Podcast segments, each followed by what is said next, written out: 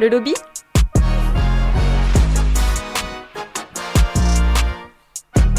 Radio Campus Paris. Et on ouvre ce journal avec toi, Victor, et ton édito.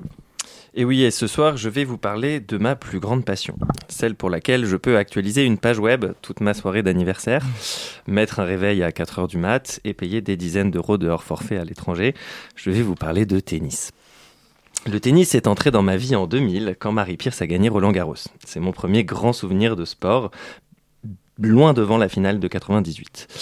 Au lycée, où je n'avais pas accès à Internet, j'achetais l'équipe plusieurs fois par semaine, juste pour l'encadrer d'une colonne qui résumait les scores de la veille et où les noms des Français étaient en gras.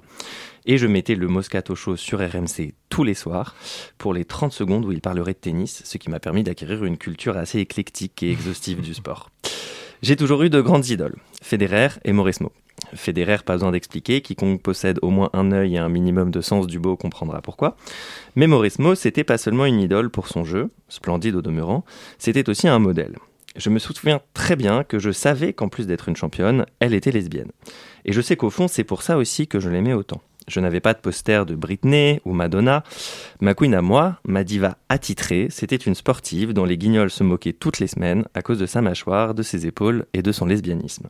Mauresmo était aussi passé dans En aparté, l'émission préférée de ma mère, qui lui vouait depuis une grande admiration. Amélie était donc la preuve que ma mère pouvait apprécier une personne homosexuelle en toute connaissance de cause.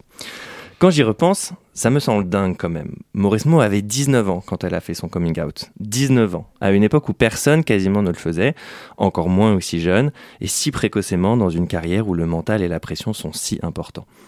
Quelques jours après mes propres 19 ans, Amélie a annoncé qu'elle prenait sa retraite, et j'ai pleuré tout un après-midi.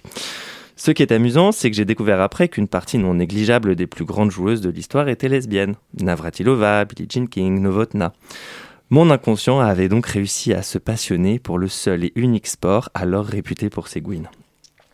Mais pourquoi tout ce laïus sur ta vie, Victor, me demanderez-vous? Eh bien, parce que samedi soir, dans le bar où je fêtais mes 32 automnes, j'ai passé 3 heures à mettre à jour le score en live sur Tennis Temple. Oui, cette application existe. Pour savoir qui de Caroline Garcia ou de Daria Kazatkina se qualifierait pour les demi-finales des Masters Femmes. Caroline Garcia est une joueuse française, longtemps espoir déçu au jeu d'attaquer bourrifant, mais dont le manque de précision peut donner des palpitations cardiaques à ses fans, et qui fait un retour triomphal cette année. Spoiler, elle vient de gagner ce fameux Master cette nuit, mais ce n'est pas le sujet. Le sujet, et il est grand temps, me direz-vous, c'est donc Daria Kazatkina, Dasha de son diminutif. Ce qui fait la particularité de Dasha, ce n'est pas qu'elle aussi avait sombré dans les limbes du classement avant de remonter, ni qu'elle possède un jeu assez atypique sur le circuit fait de beaucoup de variations, ni même qu'elle est actuellement la numéro 1 russe. Non, ce qui rend Dasha Kazatkina unique, c'est qu'après avoir dénoncé publiquement l'invasion de l'Ukraine par son pays, elle a fait un coming out volontaire et retentissant en juillet. Il n'est pas possible de vivre caché, de vivre dans le placard. Sur le long terme, c'est trop difficile. Cela ne sert à rien car vous allez vous focaliser sur ça tant que vous n'aurez pas fait votre coming out. Bien sûr, chacun est libre de décider comment l'annoncer et de décider ce qu'il veut dire, mais être en paix avec soi-même est la seule chose qui compte et que les autres aillent se faire foutre. Voilà précisément ce qu'a dit Dasha en interview. Depuis, elle s'affiche sur Instagram avec sa copine, Natalia Zabiako, une médaillée olympique de patinage artistique, qui la suit sur une partie des tournois et qu'elle embrasse publiquement. Quand on sait la virulence de la politique homophobe de Poutine, ce coming out est d'un courage absolument inouï.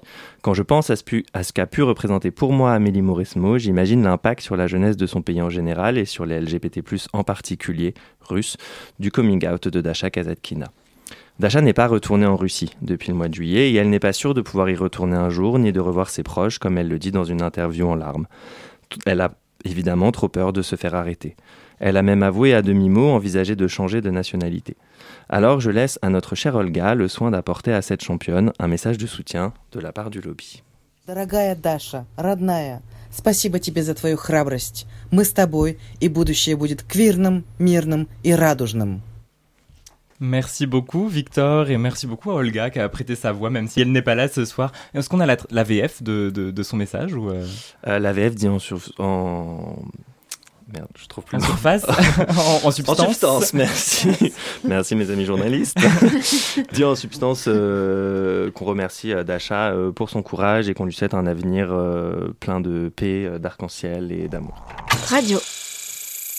Campus. Paris.